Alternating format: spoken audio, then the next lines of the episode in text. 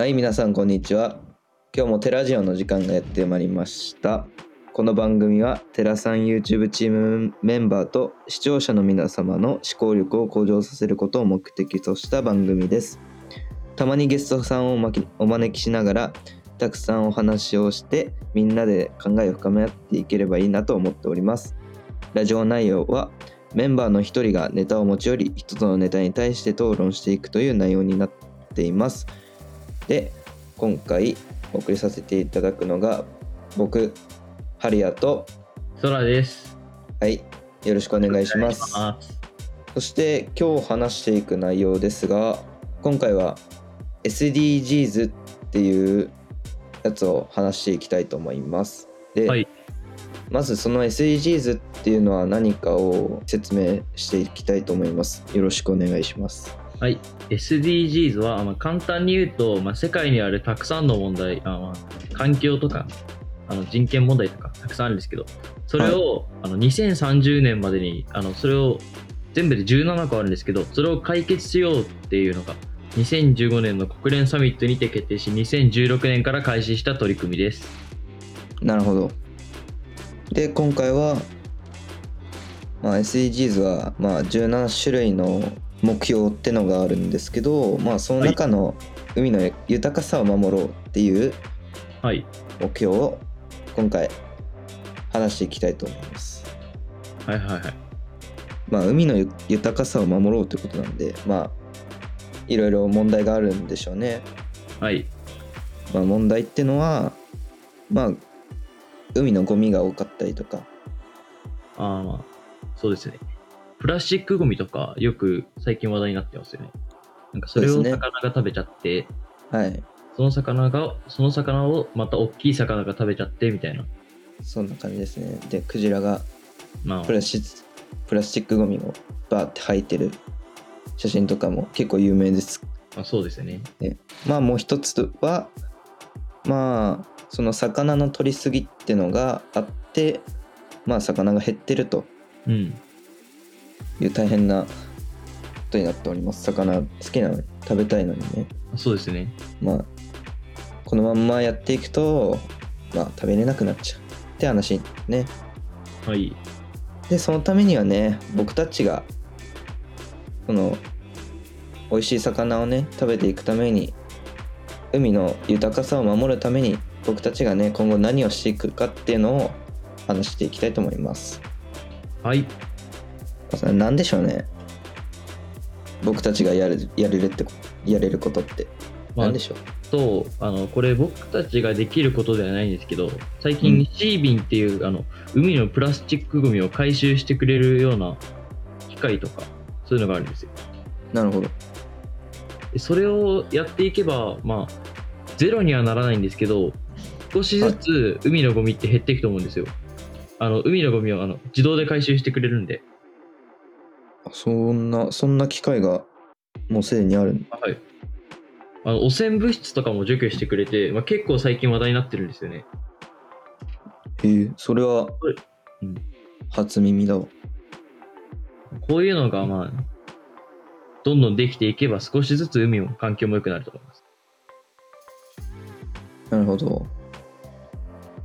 まあ僕的にはまあできることって言ったらまあゴミ拾いとかああ、まあ夏ぐらいになったらゴミ拾いするぐらいかなとしかまあ今は思ってないんですけどまあ他にもなんかできることあるんだろうけど今思い浮かぶとしたらまあゴミ拾いぐらいしかないのかなって今の現状では思っております。まあ、自分が思いに、あの、今シービンとかゴミ拾いとかって、あの、海のゴミを減らす活動じゃないですか。はい。まず、海のゴミを、ん？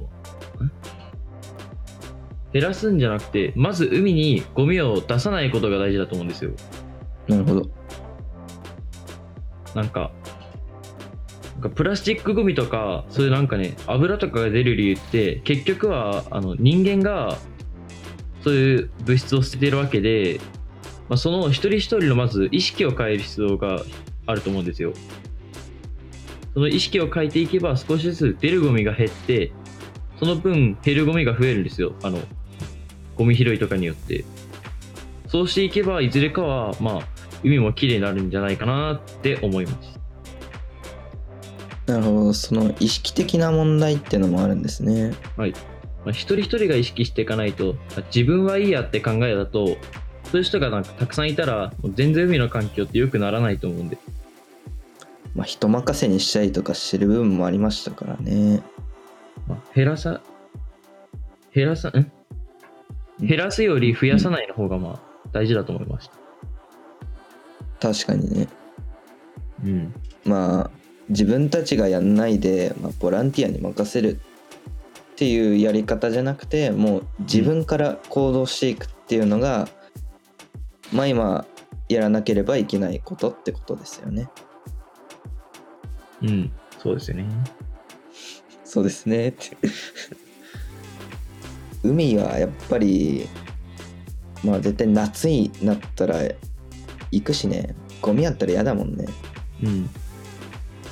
夏の砂浜とか行ってね、あの、寝転がりたいのにゴミが散らかってる、そういうのをなくすためにはやっぱ自分たちが頑張っていかなきゃいけないんですね。まあ、みんな、まあ海って言っても砂浜はまあ、なんかまあでも砂浜にあるゴミって海海で流れてきたものがあの流れ着いたものじゃないですか。あの日本のゴミじゃないものって結構散らかってると思うから。まあそうなると、まあ、世界が意識していかないとね。世界的にそういう行動をしていかないといけないっていうことですね。まあ、あと海のあの自分が考えたんだけどなんか海になんか捨ててもいや捨ててもってそれだとまあ意識の面とかになっちゃうけどなんか例えばはいなんていうの汚染物質とかってそういうのってもう意識しても出ちゃうもんは出ちゃうじゃないですかうん。あの工場とかのねうん。それをなくすためにはあの海に流しても大丈夫なような物質とかにどうにかして変換できればそれこそどんどんなんて言うんだろう海が汚くならないじゃないですかうん。なんか悪いものを最悪海に出ちゃっても大丈夫なようなものを作ることっていうのもそれもまた大切だと思いました確かにそうですね。うん何もゴミとかもねなくね楽しく過ごせるような未来をね、うんあの未来そういう未来にするためにうんまあ今やらないといけないって感じですね。そうよね。さあちょっと少しずつね 話すことがどんどんなくなってきたところなんですけど。はい。まあそろそろねはい。まあここで時間ってことになりますね。はい。わかりました。でここであの今回話してきた話したことのまとめをちょっと話してもらいたいと思うんですけどはい。今日のまとめをお願いします。はい。